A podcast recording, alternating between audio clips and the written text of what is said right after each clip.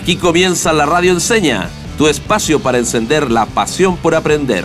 Un programa de Fundación Enseña Chile, más de 10 años transformando las salas de clases del país.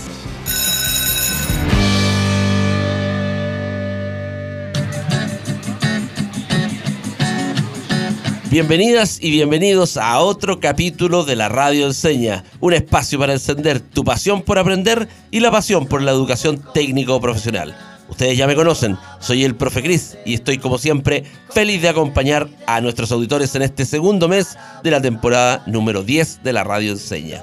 ¿Para qué? Para seguir conversando con interesantes invitados sobre diversos temas que sin duda son del interés de todos y todas en sus casas. Les cuento que esta temporada está dedicada a relevar la importancia de la educación técnico-profesional en Chile, pero además consideramos muy importante hablar del derecho que tienen los padres a elegir la educación que quieren para sus hijos y el deber que tienen estos de hacerse parte en esa educación. Para conseguir lo anterior, los días lunes están a cargo de un estudioso del tema, el director ejecutivo de nuestra fundación Enseña Chile, nuestro Big Boss, el jefe de los jefes, quien tendrá importantes invitados, todos abogados constitucionalistas serán los lunes de Recart y sus amigos. Estimado Tomás, el micrófono es tuyo. Todos los lunes durante esta temporada número 10. Bienvenido. Pero antes, debo mencionar que estos programas también, igual que en el primer mes, son realizados gracias a la ayuda, la colaboración de la Fundación Irarrázaval, quien lleva más de 100 años trabajando para mejorar la calidad de la educación técnico profesional. Ya Tomás, ahora sí, el micrófono es suyo. Nuevamente con ustedes, aquí Tomás Recart, director ejecutivo de la Fundación Enseña Chile. Un honor estar con usted, profe Cris, que me invitan a radio, algo que me encanta. Imaginar que estamos llegando a familias a lo largo de todo Chile y nuevamente este lunes con un tema tan importante. Post plebiscito ya con más tranquilidad nos queremos sentar a conversar y entender algo que en educación Em, se puso mucho la palestra, se discutió mucho, pero no se entendió muy bien. Y siempre hemos citado, profe Chris, a, Alberto Einstein. Si yo tuviera 60 segundos para responder un problema al cual dependiera mi vida, gastaría 55 segundos en hacer preguntas. Así que venimos acá a hacer preguntas, profe Chris. No venimos a nada eh, más. Y hoy día con nosotros, nuevamente, al igual que el lunes pasado, estamos con Alberto Vergara. Él es abogado, profesor de Derecho Constitucional de la Universidad Católica. Alberto, ¿cómo estás? Gracias por nuevamente repetirte eh, el, tiempo, darnos el espacio para poder entender más este concepto tan importante en educación. Muchas gracias, Tomás, por invitarme nuevamente y saludos a todas las personas que nos, escuchan. Alberto, en la discusión constitucional em, había una confusión entre lo que es el derecho y el deber de los padres por elegir la educación de sus hijos y la libertad de enseñanza. Eh, muchos pensaban que era un tema de derecha, de izquierda. Tú no puedes explicar cuáles son los dos conceptos, cuáles son la diferencia y por qué esto no es un tema de derecho, o sea, no es ni derecha ni izquierda, sino que las Naciones Unidas lo consagran como un derecho humano. Te pasé como tres preguntas, pero vamos a poquitito. Explícanos nuevamente un poco los conceptos. Esto, el derecho y el deber de los padres por educar a sus hijos. No, encantado, Tomás. Y efectivamente, lo primero, como tú dices, estamos hablando de derechos humanos o derechos fundamentales. Por lo tanto, aquí tenemos que ser eh, bastante eh, fríos de cabeza y dejar de lado las ideologías, las preferencias políticas y entender, como tú muy bien dices, que aquí estamos hablando de los derechos de las personas, sus derechos más fundamentales y sobre todo derechos de los niños, eh, y, por eso tenemos que tratar de dejar las peleas políticas de lado y también muy importante, como tú dices, entender bien los conceptos. Y para entender bien los conceptos eh, hay que repetirlos con calma y, repensarlos y, a veces también replantearnos nuestros propios prejuicios que, podemos tener. Y lo primero, como tú dices, bueno, el derecho de los padres de educar a su hijo es eh, algo que no, no podemos olvidar. Los papás somos los primeros educadores los papás somos los que estamos el mayor tiempo posible con nuestros niños, los conocemos desde que nacieron, eh, los, niños de alguna manera son muy parecidos a nosotros y por lo tanto los papás somos los primeros llamados a educarlos y si no están los papás, los familiares más cercanos. La familia extendida. La familia extendida, la abuela, el abuelo, los tíos o a veces los primos mayores. Eh, ellos son los primeros educadores eh, y, eso es algo indelegable. Eso es algo que tenemos que hacer sí o sí. Y por lo tanto es un derecho, pero también es un deber. Y como derecho... Importante es un derecho y un deber al mismo tiempo. Eso, eso nos no tensiona. Yo creo que no estamos acostumbrados a escuchar que un derecho y un deber al mismo tiempo. Claro, pero, pero no hay que olvidarlo, porque efectivamente los papás eh, o, los familiares no solo tenemos el derecho de educar a nuestros hijos, sino también tenemos la obligación. Y, y esa es una cara de la moneda. Y la otra cara de la moneda es que también las personas tenemos el derecho a enseñar. Y, y, gracias a que están, están estas dos caras de la misma moneda, porque para que alguien se eduque, alguien tiene que enseñarle. Y por lo tanto es importante que haya muchos eh, educadores, y ojalá muy buenos educadores, para que pueda haber una buena educación. Y para que haya muchos educadores y muy buenos educadores, la libertad de enseñanza es clave. No son enemigos el derecho a la educación y la libertad de enseñanza, sino que se complementan, son, son dos caras de la misma moneda y si uno falla, eh, es como si uno va, bueno, ya las monedas usan menos, pero si uno fuera a, pagar con una moneda y una cara de la moneda está borrada, probablemente no, no la aceptarían la, moneda. Y, eso, eso pasa con, la educación. Para que haya muy buena educación, necesitamos que las dos caras funcionen bien. Muchas gracias, Alberto. Muy buena analogía. Y quiero reflotar una analogía que tú hiciste em, el lunes pasado en, nuestro programa, que hablaste de un equipo, ¿verdad? Porque no, no es que los, las familias estén delegando el derecho al Estado o el Estado esté dando toda la responsabilidad a la familia, sino que aquí existe un equipo y yo creo que no estamos acostumbrados a ocupar eso. Generalmente estamos pensando que unos están en una vereda y otros están en otra vereda. ¿Cómo podemos trabajar más en equipo? El Estado con la familia. Estoy pensando especialmente en, la radio que nosotros llegamos a través de este programa. Eh, son radios eh, que llegan a lugares muy alejados y muchas veces esta teórica libertad de elegir la escuela no existe porque hay una escuela entonces, ¿cómo, ¿cómo puedo tener yo libertad de enseñanza cuando es solamente una escuela? O, el derecho de, elegir la educación cuando hay solamente una escuela? ¿Y cómo yo puedo trabajar más, digo yo, como familia, con el Estado para, para hacerle algo tan importante que es el derecho de educación de nuestros hijos e hijas? Es una muy buena pregunta, Tomás, y además es muy bueno el ejemplo que tú das de efectivamente a veces zonas más aisladas, eh, zonas rurales, por ejemplo, donde, donde hay solo una escuela cercana, pero ahí hay que recordar lo que ya dijimos también. La educación no es solo ir a la escuela. La escuela es muy importante y es fundamental, pero a veces los papás nos olvidamos que estamos educando permanentemente. Y lo primero que tenemos que recordar es que la escuela es solo una parte de la educación. Y, por lo tanto también hay libertad de enseñanza cuando yo decido enseñar más allá de la escuela. Y por eso las comunidades se pueden... Eh, qué, lindo concepto, perdón Alberto, yo creo que, poca gente lo, lo, concibe así, porque hoy día estamos todos... Básicamente le estamos pidiendo a la escuela de Chile que resuelvan todos los problemas que tiene nuestro país. y ahí tenemos un problema muy grande, porque eso no va a suceder.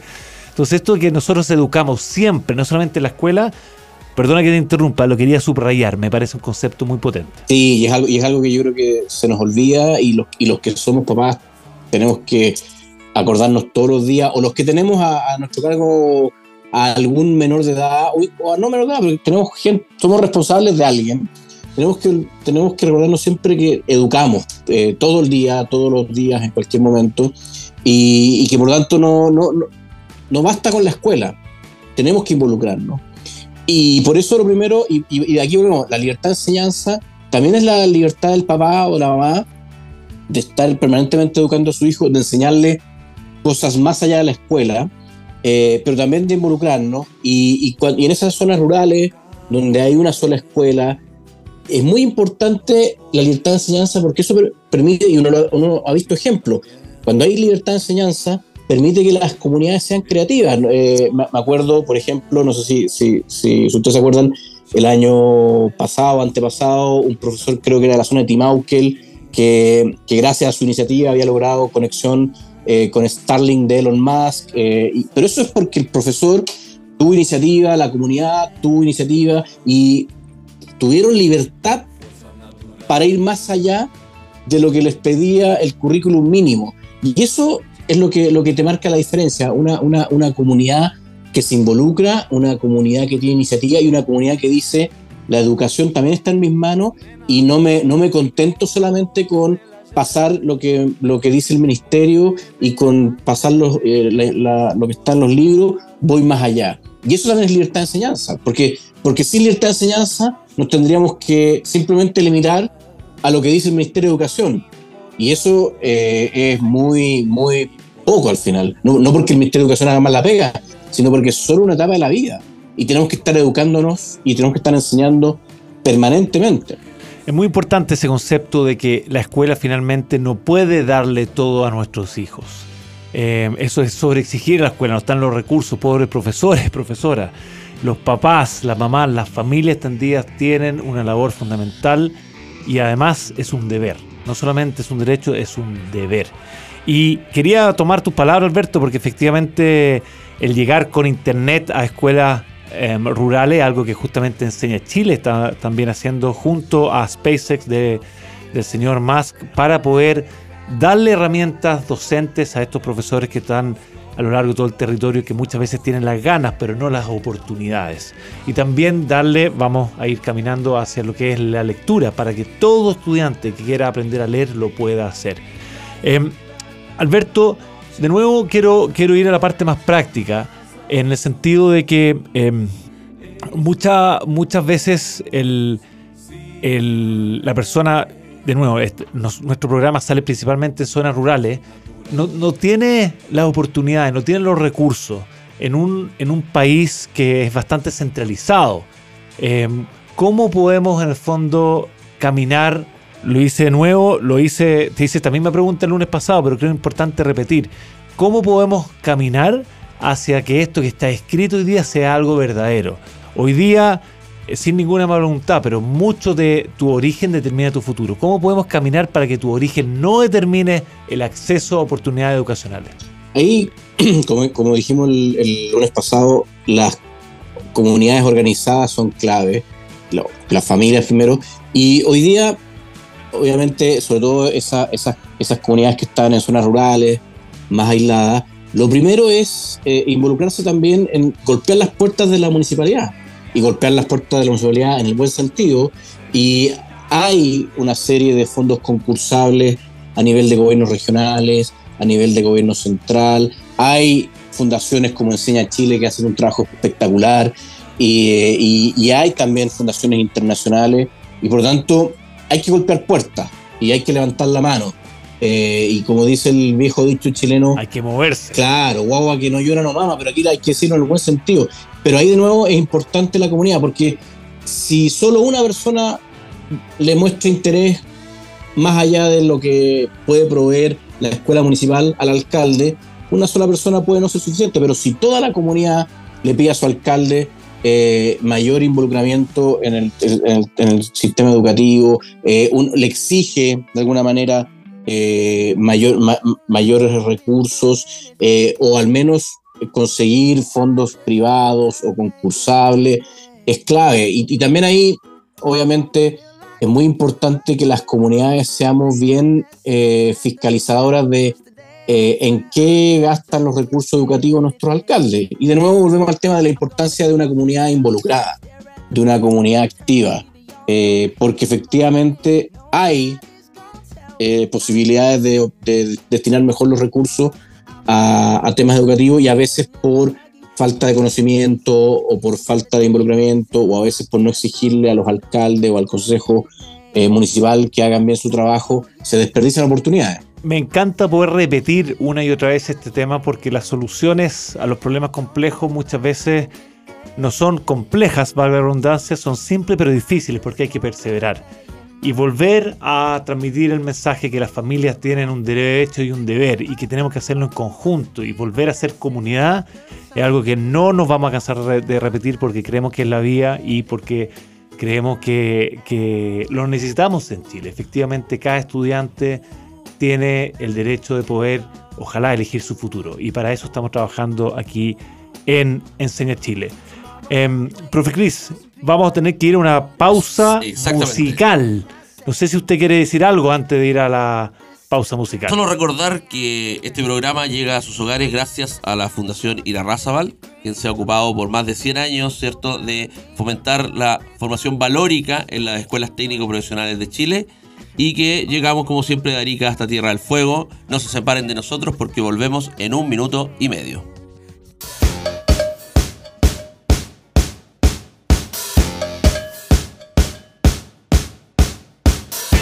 No quiero vestirme, me quiero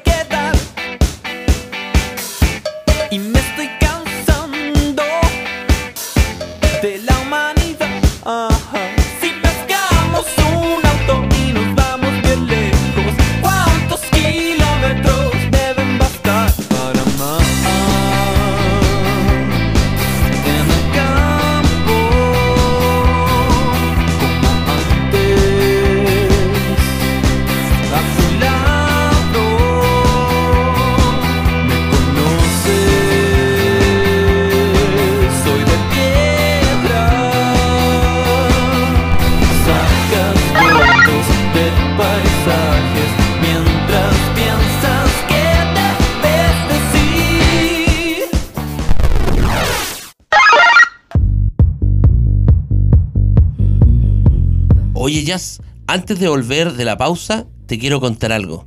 ¿Sabías tú que en pandemia el nivel lector de los niños y niñas se vio disminuido? En primero básico, el 96% de los estudiantes no reconocen las letras del abecedario y en segundo básico tienen el nivel lector de un niño de kinder, por dar algunos ejemplos. Por eso, Cris, los invitamos a sumarse a la campaña Por un Chile que lee, una iniciativa público-privada que busca fomentar la lectura en niños y niñas. Síganos, por favor, en las redes sociales de Por un Chile que lee y encuentra herramientas simples para ayudar a tu hijo o hija. Y estamos de vuelta acá en la radio Enseña, como siempre, despertando tu pasión por aprender y la pasión por la educación técnico profesional. Estoy junto al director ejecutivo de la Fundación Enseña Chile, quien tiene su propio espacio dentro de la radio Enseña. Son los lunes de Recart. Tomás, por favor, el estudio es tuyo.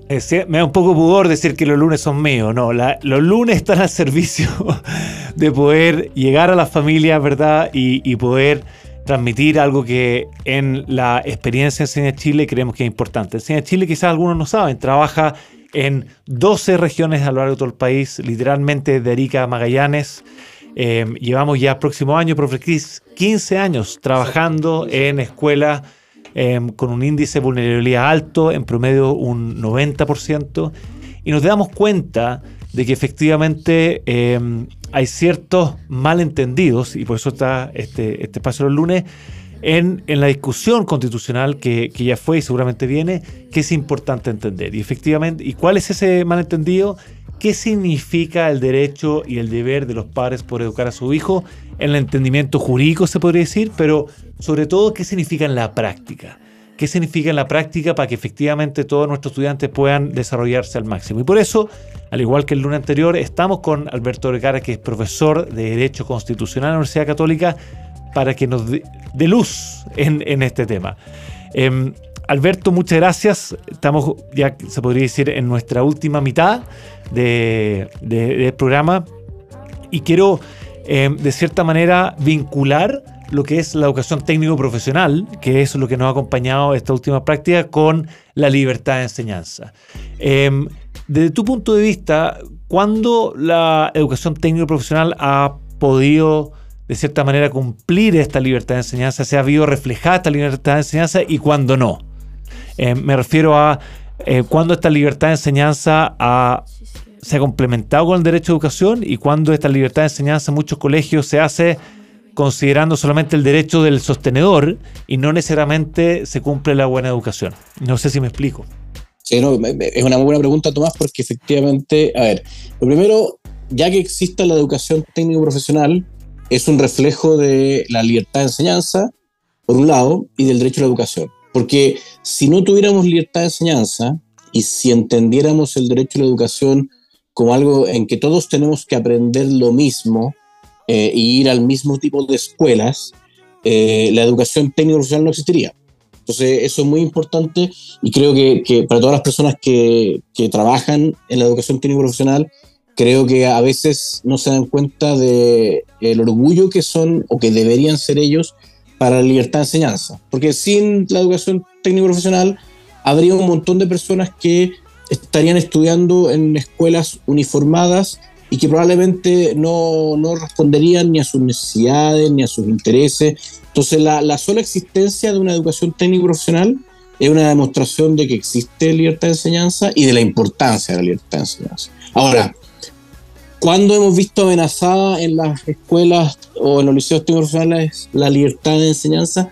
Cuando hemos querido efectivamente eh, uniformar excesivamente al gusto de ciertos burócratas que están sentados en un sillón en Santiago, con esto no los quiero eh, ridiculizar ni como malas personas, ni mucho menos, pero efectivamente eh, cuando hemos querido uniformar la educación técnico profesional eh, y la hemos querido de alguna manera desvincular de los procesos productivos de los distintos territorios y hemos querido tener una educación técnico profesional eh, igualitaria y uniforme de Arica a Magallanes, ahí hemos visto amenazada la libertad de enseñanza de la educación técnico profesional y por eso es importante enfatizar la importancia de la libertad de enseñanza y la importancia del involucramiento de las comunidades eh, educativas, porque por ejemplo, aquellas escuelas agrícolas, eh, obviamente esas escuelas agrícolas ubicadas en, en, algunos sectores más rurales cumplen un rol fundamental eh, que no, no, se vería respetado si a esas escuelas agrícolas les exigimos eh, el mismo tipo de cursos que, por ejemplo, a una escuela industrial en otra zona del país. Eh, o una escuela agrícola que esté en el sur de Chile versus una escuela agrícola que esté en, en, en, en la zona central o, o, o la zona, en la zona norte. Entonces ahí viene la importancia de nuevo de que haya libertad de enseñanza e involucramiento de las comunidades para que se reconozcan las distintas realidades y, y, y, no sea... Y ahí también hay una tensión que es importante entender. La igualdad de oportunidades no se cumple cuando yo igual uniformo a todas las personas, porque no todos somos iguales, no todos tenemos los mismos intereses. Entonces la igualdad... No todos los territorios, las necesidades del contexto, como tú decías. Exacto, antes, entonces ahí, ahí también hay una confusión que, que, que, es importante evitar y ojalá que no nos sigamos haciendo trampa con esa confusión. Igualdad de oportunidades no significa que todos tengamos que estudiar lo mismo ni ir a las, al mismo tipo de escuelas. Igualdad de oportunidades es que según nuestros distintos intereses, según nuestras distintas vocaciones, según nuestras distintas realidades territoriales, podamos eh, desarrollar nuestras capacidades y que lo importante es, por ejemplo, que alguien que va a una escuela técnico profesional, si el día de mañana quiere ingresar a la educación universitaria y tiene las cualidades para ello, lo, lo puede hacer. Pero tampoco tiene sentido que lo obliguemos a hacerlo. Fija, ahí viene la importancia de, de la libertad de enseñanza y también de, de, darle a las personas distintas posibilidades de elegir. Porque si alguien quiere ser un excelente técnico agrícola y no le, quiere, no le interesa ir a la universidad, no tiene sentido que lo obliguemos a ir a la universidad. Pero si alguien que estudia una escuela técnica sí quiere ir a la universidad, tenemos que darle las puertas y las facilidades para, para que lo haga. Pero eso no significa uniformar a todos y sobre todo no es lo mismo una escuela técnica profesional de alguien que tiene una vocación industrial, que de alguien que tiene una vocación agrícola, de alguien que tiene una vocación más, por ejemplo, textil, etcétera, etcétera. Por eso, por eso la libertad de enseñanza es importante y por eso la comunidad también es importante, para evitar que desde la Alameda, en el edificio del Ministerio de Educación, nos traten de uniformar a todos, no por mala intención, sino a veces por ignorancia de las distintas realidades, de los distintos intereses. Uno, en Enseña Chile ocupamos mucho esta frase, Alberto, que es uno tiene la cabeza y el corazón donde están los pies. Y, yo creo que nuestros queridos auditores que están a lo largo de todo Chile, especialmente en zonas más rurales y aisladas, deben estar resaltando de felicidad. Efectivamente, muchas veces no nos entienden, no porque no quieran, no porque sean malas personas, sino que porque uno tiene la cabeza y el corazón donde están los pies. Y estar en el territorio te da una perspectiva, te da una convicción que es distinta. Alberto, quiero eh, subrayar eso que dijiste de que las comunidades se hagan parte de la educación. Porque en la educación técnico-profesional eso es fundamental. Si le queremos enseñar un oficio a nuestros estudiantes, es fundamental que la empresa del sector o, el técnico del sector, de la comunidad, perdón, se haga parte de este proceso. Y ahí es un llamado mutuo, ¿verdad? Uno, a, a esta empresa a tomar esa responsabilidad. Y también el llamado a la escuela a abrirse. Muchas veces las escuelas eh, son un poco celosas de quien enseña. Eh, y es fundamental que, que podamos abrir justamente las puertas de gente que está el día a día en el trabajo, porque así le da el sentido también a la enseñanza. Algo que, que Gabriel Mistral curiosamente hablaba mucho, de que la pedagogía o la docencia debiera ser un oficio lateral, porque aquel persona que, aquella persona que trabaja le puede dar el sentido a la enseñanza, algo tan importante que yo creo que hemos perdido. Exactamente. Oye, yo estaba acá, Recar, no te dejé solo en el estudio al final, ah, me quedé acá calladito escuchando eh, a tu espectacular invitado, ¿cierto? Alberto Vergara, abogado. Eh, y me queda, digamos, me quedo con, con algo, creo que, que rescato es, ojo con la exagerada estandarización a nivel de la, de la educación, porque podría atentar, ¿cierto?, contra eh, la libertad de enseñanza. Entonces, ojo con eso. Y además, se me abre de alguna manera una pregunta que te encargo para los futuros capítulos de los días lunes, que tiene que, que ver con un poquito de definir el- respecto al término de la calidad de la educación. Porque también eso tiene que ver, ¿cierto?, con, con mi derecho a, a poder eh, elegir la educación de mi hijo, Claro, ¿cierto? no es se cualquier cruza, educación. claro, se cruza un poquito con, con la calidad. po. Entonces, eso te lo encargo para los lunes Pero, siguientes. pero aprovechemos nuestro invitado aquí, Alberto Vergara. Cuando uno dice el derecho a educación, a calidad de educación, ¿qué para ti es calidad de educación, Alberto? ¿Cuándo se cumpliría este derecho? Es una tremenda pregunta y es algo que eh, son pocos países los que lo han resuelto bien. Así que eh, ha- ha- habla muy bien de Chile que en algún minuto hayamos tenido esa discusión, pero habla muy bien de, o sea, habla, perdón, habla muy mal del instrumento. Te fijas que curiosamente la discusión sobre la calidad de la educación desapareció y yo creo que es culpa parte de las confusiones que hemos, que hemos conversado. Eh, hablamos mucho de calidad durante unos años, pero resulta que en los últimos cuatro o cinco años se olvidó la palabra calidad y sobre, y so- y sobre todo se olvidó la palabra calidad durante el proceso constituyente, y eso es preocupante, pero es parte de, de las confusiones que hemos tenido. Y, y por eso es muy importante que, que desde Enseña Chile, ojalá que mantengan esa bandera. Y la calidad, primero, yo creo que es importante eh, no burocratizarla, porque si la calidad la define el burócrata de turno, eh, y aquí de nuevo no es que sean malas personas ni nada, pero los burócratas eh, pasan y, si, dejamos que ellos decidan qué es, la, qué es calidad, pu- puede terminar siendo algo muy perjudicial. Primero, la calidad es un concepto que hay que estar permanentemente revisando, porque no es lo mismo la calidad de la educación hoy día en el 2022 que la calidad de la educación en 30 años más. Y por eso la calidad tiene que ser un concepto dinámico. Y, y por eso también, como, como mencionaba profe Cris, también hay que tener cuidado con tratar de estandarizar la calidad, porque la calidad, eh, estamos en medio de una revolución digital, tecnológica, y la calidad va a ser muy distinta. eh, y también, la, insisto, no es lo mismo la calidad de, un, eh, de una escuela agrícola que la calidad de una escuela industrial. Y por lo tanto, nuestra, nues- nuestro foco tiene que ser qué es calidad según el tipo de educación que las personas han elegido con ciertos estándares mínimos, pero sobre todo creo yo que al final calidad es sacar lo mejor de cada estudiante. Eso es, eso es educación de calidad, sacar lo mejor de cada estudiante. Y para que haya educación de calidad, nuevamente tiene que haber un trabajo en equipo entre la escuela, los profesores, la familia.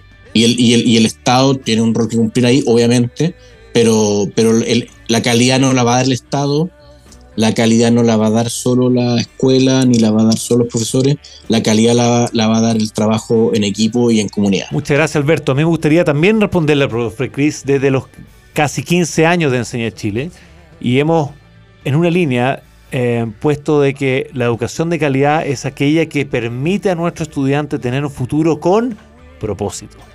Eh, cada estudiante tiene una vocación, queremos que pueda elegir esa vocación y poder eh, satisfacerse, podría decir, esa vocación, pero sobre todo que pueda decir el para qué. No queremos que sean eh, que tengan una, profesión porque sí, porque les tocó, sino que ellos pueden elegir su futuro y sobre todo tener un futuro con propósito, algo que, que- que nuestros jóvenes echan tanto menos, darle sentido, el para qué.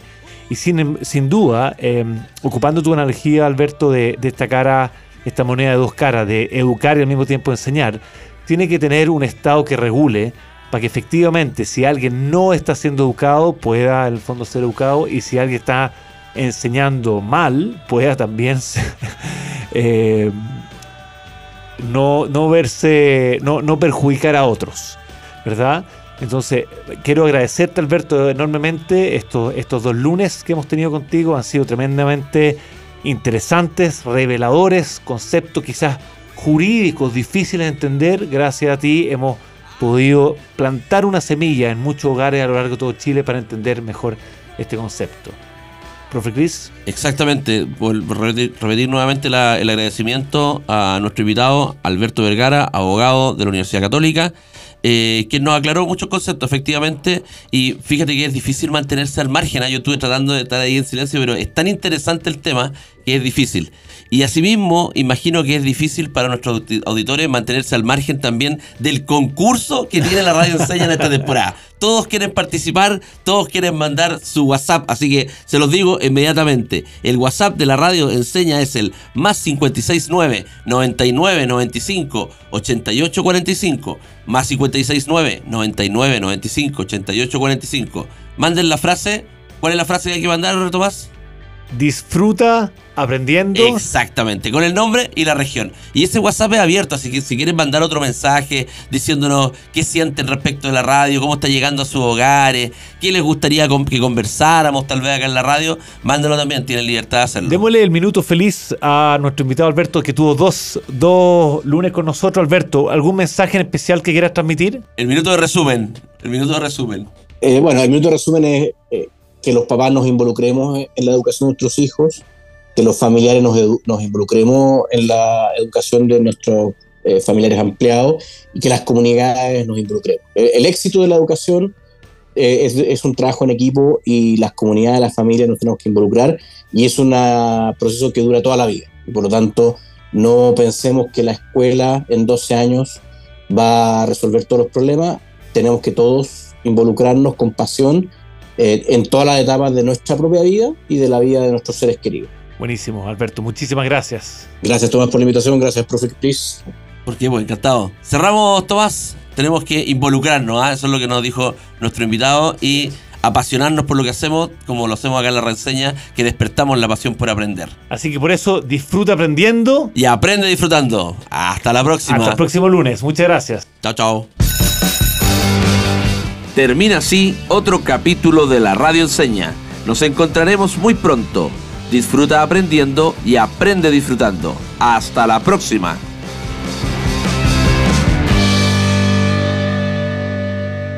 Síguenos en Instagram y en TikTok como arroba la radio con N, no con ñ.